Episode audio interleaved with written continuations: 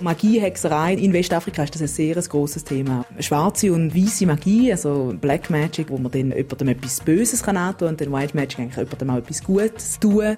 Was ich da auch sehr interessant finde in Thailand, ist, dass man auch für bestimmte Zeit kann Mönch sein kann. Das wird von den Familien zum Teil sogar erwartet, dass ein Sohn sicher ein paar Wochen oder vielleicht auch ein paar Monate Mönch ist. Im kenianischen Gesetz kannst du vier Arten von heiraten. Und je nachdem, für welche Hochzeit du dich dann eigentlich entscheidest, kommt das auch mit einem ganz anderen Regelwerk. Das haben auch schon Leute gesagt, Religion ist ja wirklich ein Buffet. Jeder nimmt sich irgendwie das, was zu ihm passt oder zu ihr passt. SRF Global. Geschichten hinter den Schlagzeilen. Ein Podcast aus der weiten Welt der SRF-Korrespondentinnen und SRF-Korrespondenten. Hallo und herzlich willkommen zurück bei SRF Global. Das ist ja der Podcast, wo sich immer zwei Auslandkorrespondentinnen treffen und sich zu einem Aspekt aus dem Alltag, aus ihrem Berichtsgebiet austauschen.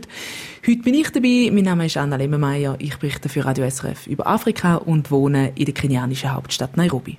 Und ich bin Martin Aldravandi. Ich wohne in Bangkok, also in Thailand, und berichte von da aus über Südostasien. Wir haben heute äh, ein Thema uns ausgesucht, es ja, bei uns nicht nur im Alltag äh, gibt, also wo wirklich ganz viele Menschen prägt, wo zentral ist im Leben, auch in der Politik, in der Kultur, eigentlich überall, wo alles beeinflusst. Und zwar geht es um Religion, oder besser gesagt, es geht um Religionen.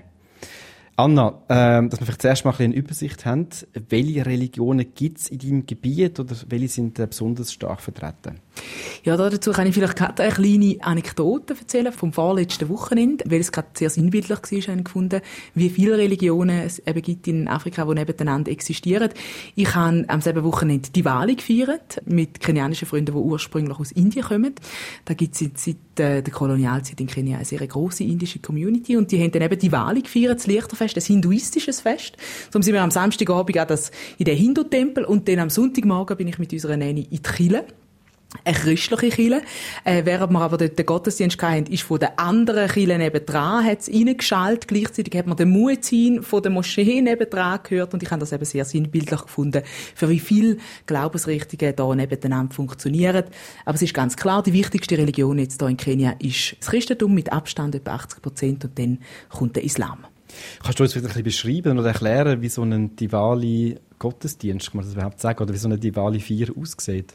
Ja, eher vier, würde ich sagen, weil es ist wirklich so eine Mischung ein bisschen zwischen Weihnachten und Silvester. Also man, zuerst kommt wie so der spirituelle Teil, man geht in den Tempel, betet zu den verschiedenen hinduistischen Göttern, es hat äh, Opfergaben gegeben, schöne Gesänge, heiliges Wasser zum Trinken und dann eben mega viel Feuerwerk, also das war echt beeindruckend gewesen. Eine riesige Halle voller Feuerwerk, wo man hat können, äh, Feuerwerk kaufen, also von irgendwie zwei Franken bis irgendwie mehrere hundert und das ist dann natürlich wirklich auch alles abgelaufen worden. Ja, bei mir im Haus, also da wo ich wohne, äh, im Quartier, da wohnen recht viele Inderinnen.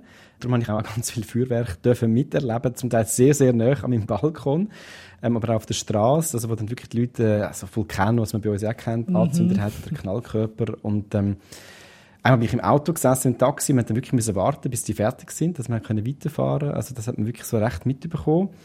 Hinduismus ist da recht klein. Ich bin ja vorher in China gewesen, dort gibt es eigentlich fast gar nicht, oder wirklich minder Minderheitenreligion. In Thailand ist es jetzt auch nicht Hauptreligion, auch da ist es unter einem Prozent, aber, und jetzt kommt der Buddhismus, der da gelebt wird, das sind ja wirklich, also die Buddhisten sind 95 Prozent, der Buddhismus ist trotzdem sehr stark vom Hinduismus prägt, vielleicht kann man zu dem ein bisschen später noch mehr erzählen. Und sonst gibt es auch noch Muslims, rund so 5 Prozent, vor allem im Süden von Thailand, und Christinnen und Christen, also 1 Prozent. Was ich wollte fragen, noch bei dir in Kenia, wie leben die Leute ihre Religion aus? Geht man da wirklich einfach eben in die Moschee einmal in der Woche oder in die Kirche? Oder ist das auch wirklich so im Alltag, dass man das so ein bisschen pflegt?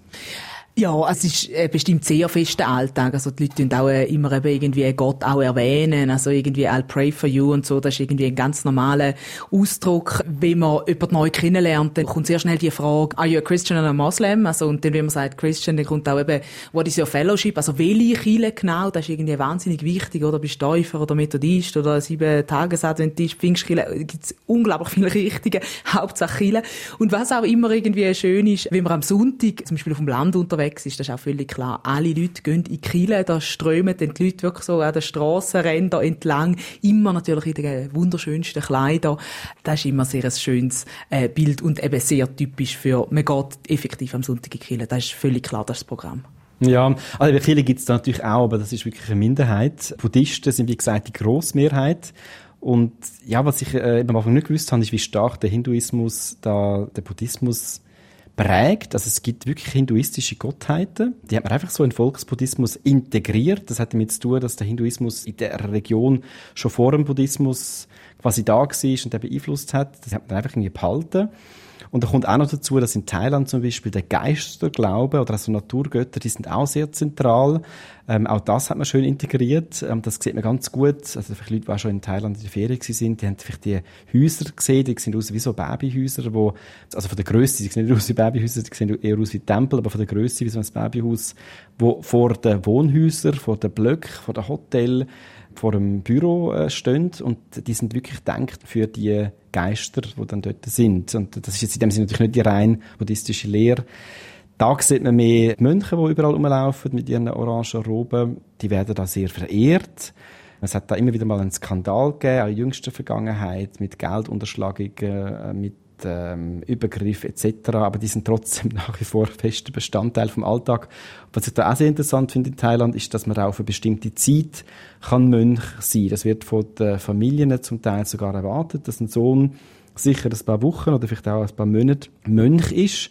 Häufig ist das dann vor dem Eintritt ins Berufsleben eine Art ein Übergangsritus für junge Männer.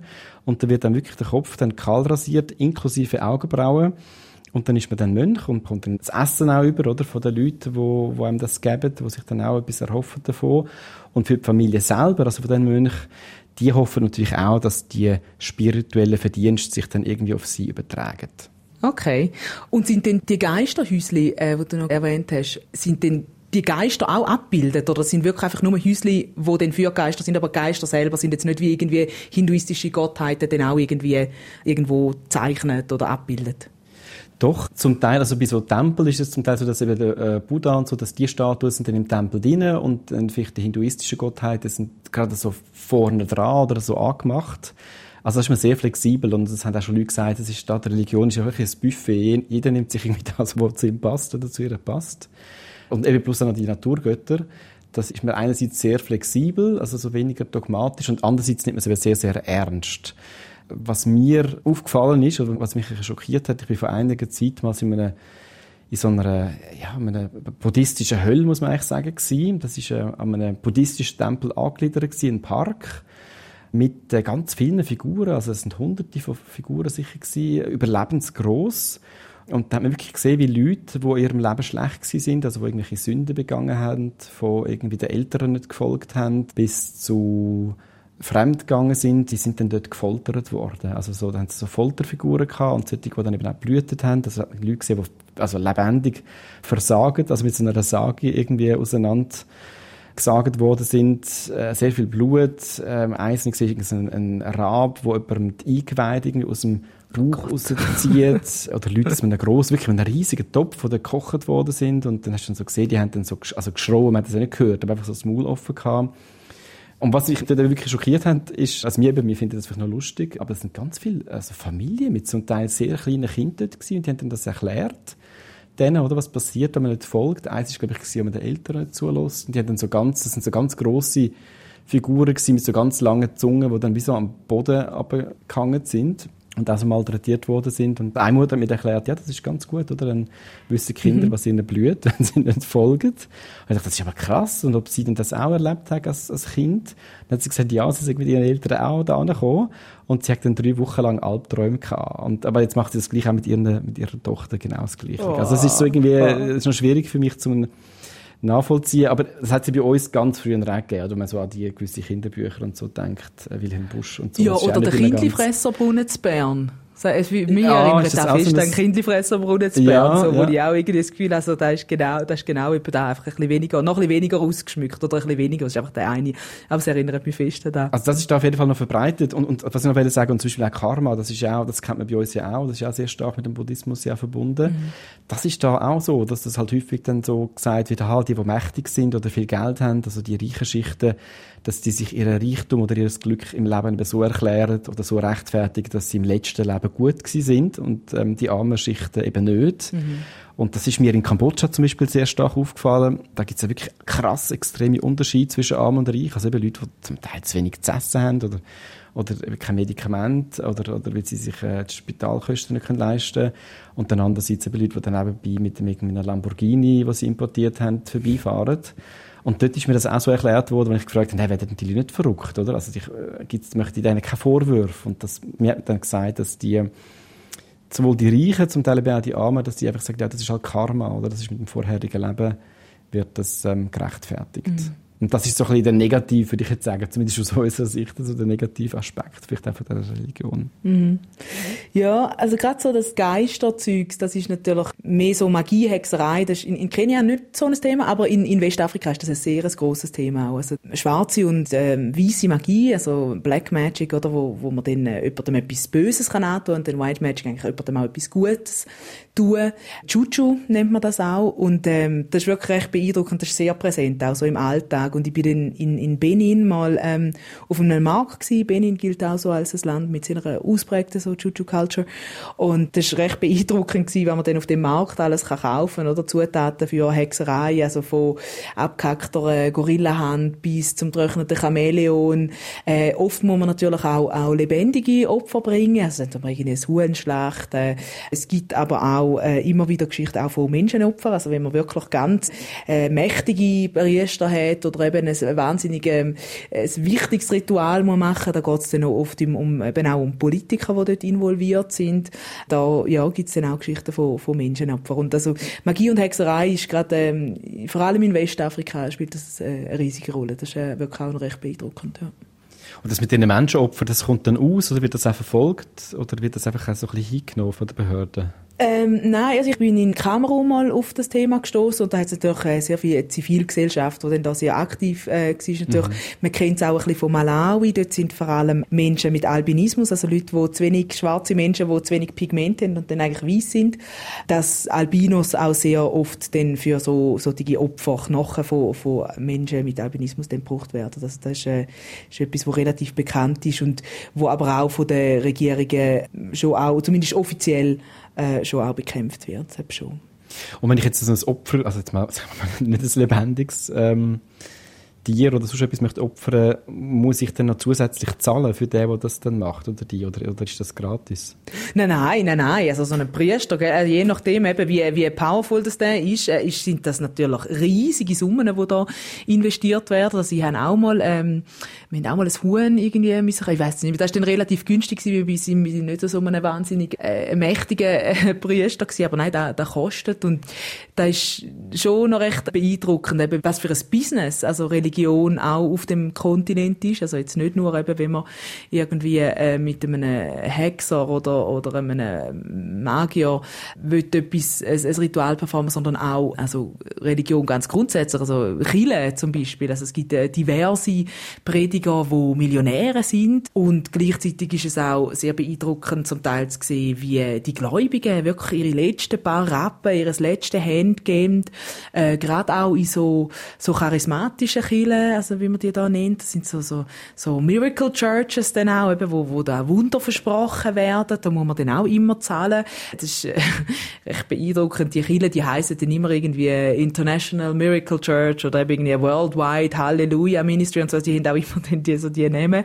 Ähm, und die haben ähm, in Ghana studiert und haben dort neben so einer Kirche gewohnt. Das war sehr beeindruckend. Das war eine riesige Halle, die hat auch irgendwie International Miracle Church oder so hat die geheißen.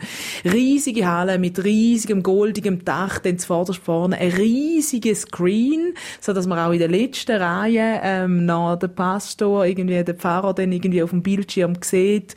Dann auch äh, eben so viel so Schreikille, wo dann hey man und so. Und da wird wahnsinnig viel Geld gemacht auf dem Kontinent. Also Religion, ja, hat einen grossen Stellenwert, ist auch ganz eng mit Macht äh, verknüpft und ist eben einfach auch sehr, sehr Big Business.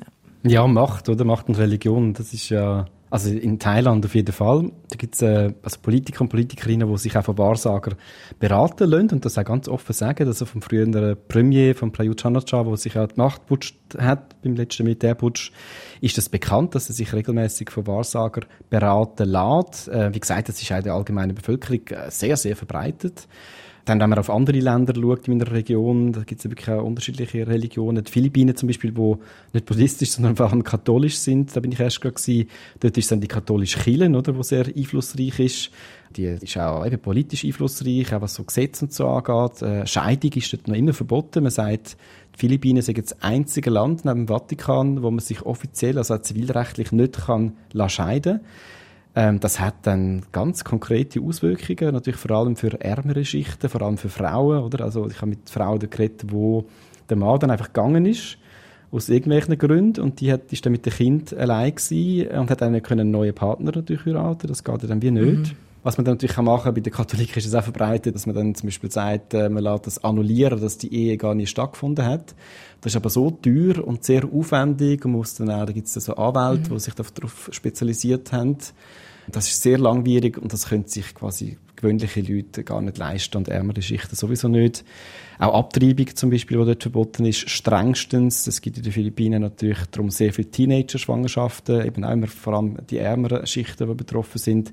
Es gibt trotzdem viel und natürlich dann heimliche Abtreibungen mit äh, allen medizinischen Konsequenzen und Komplikationen, die das mit sich bringt, und man sich kann vorstellen. Also das ist ähm, ja, sehr tragisch und trotzdem ähm, ist der Kirche sehr einflussreich. Übrigens nicht nur die katholische Kirche, obwohl das äh, die Mehrheit ist, es gibt auch freie Kirchen und dort ist sogar so, die sind zum Teil auch noch sehr streng, oder? Also wo man dann halt nicht kann äh, beichten und so ähm, wo auch bei Wahlen zum Beispiel dann die Mitglieder angehalten sind, für jemand bestimmtes Stimmen zu wählen, zum Teil, dass man dann fast sagt, dass wenn man dann nicht für die Person, für die empfohlene Person äh, stimmt, dass man dann fast schon eine Sünde begeht.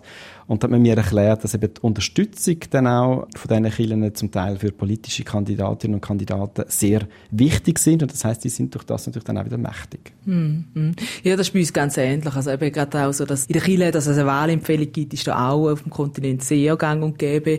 Äh, das Gleiche, was du gesagt hast mit der Abtreibung, oder? Also es gibt da auch wahnsinnig viel, also jedes Jahr sterben tausende Frauen, weil sie äh, dann selber abtreiben, weil es keinen Zugang hat. Ich finde auch da immer wieder sehr beeindruckend, ähm, wie das Thema Homosexualität von der Kirche äh, gepusht wird. Das ist eine unglaublich große Einflussnahme, nicht nur von der christlichen Kirche, also auch ähm, da der Islam ist diesbezüglich auch. Also ich war letzte äh, in gewesen, das ist eine sehr äh, islamische Insel, also auch sehr, sehr konservativ und dort ist dann auch irgendwie auf dem Marktplatz hat es dann dort ein Plakat oder irgendwie anti-LGBTQI und so. Und das finde ich schon recht äh, beeindruckend. Und das andere, was du noch gesagt hast, eben dann auch so oder sehr fest im Alltag äh, scheiden oder bei uns ist dann eh auch ähm, heiraten ganz grundsätzlich mal. Es gibt im kenianischen Gesetz kannst du vier Arten von, von heiraten, oder? Also du kannst muslimisch heiraten, du kannst eine Hindu-Hochzeit machen, du kannst christlich heiraten, du kannst zivil heiraten oder traditionell.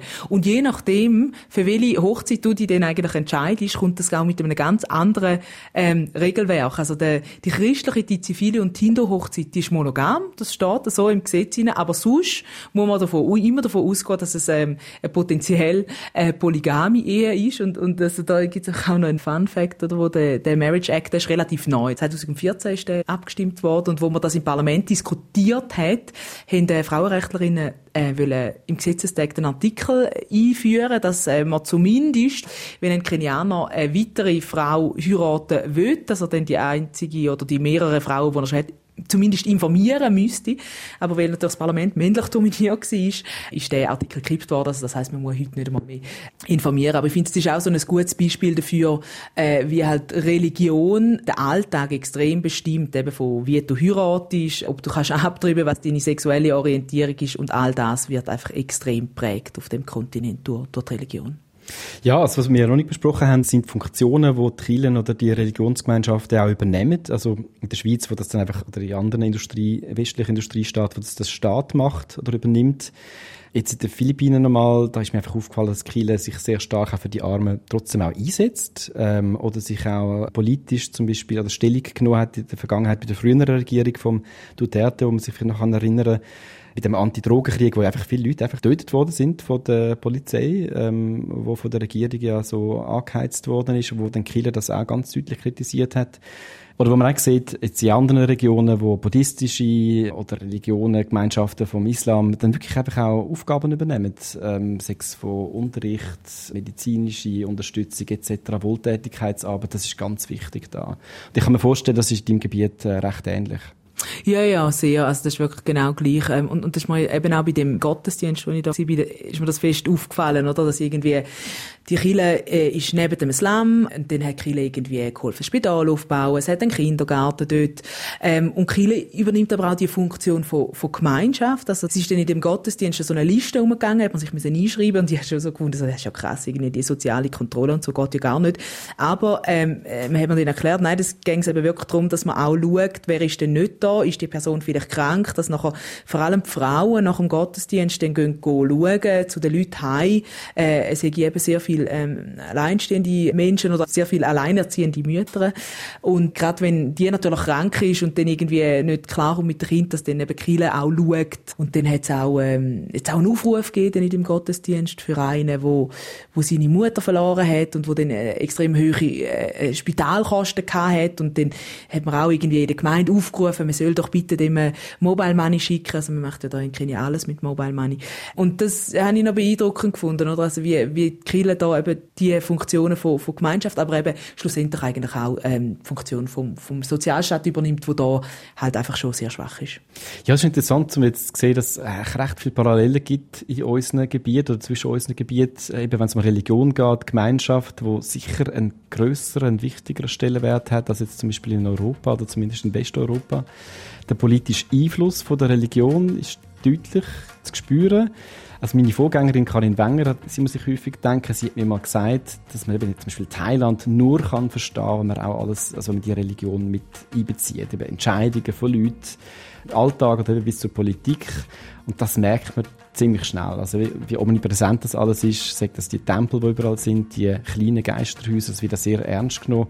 Oder eben auch, wenn man mit Leuten argumentiert. Also wenn zum Beispiel jetzt jemand sagt, ja, ich esse kein Fleisch oder ich bin Vegetarier, dann muss man da ganz viel erklären.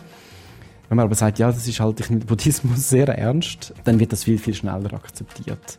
Und, und ganz viel äh, eben Entscheidungen, viel Argumente, die mit Leuten diskutiert, haben schlussendlich mit der Religion direkt oder indirekt zu tun. Mhm. Ja, spannend. Das war es für heute. Ähm, danke fürs Zuhören. Das ist übrigens die zweitletzte Folge vom SRF Global Podcast. Also wenn ihr Fragen habt an uns Korrespondentinnen oder ein Thema, das wir unbedingt in der letzten Folge äh, sollten thematisieren sollten, dann könnt uns doch schreiben. Unsere E-Mail-Adresse ist studio.srf3.ch und in den Show Notes dort findet ihr natürlich auch einen direkten Link, wo ihr uns erreichen könnt. Vielen Dank fürs Zuhören. Bis bald. Tschüss zusammen. Tschüss. SRF Global. Geschichten hinter den Schlagzeilen. Ein Podcast aus der weiten Welt der SRF-Korrespondentinnen und SRF-Korrespondenten.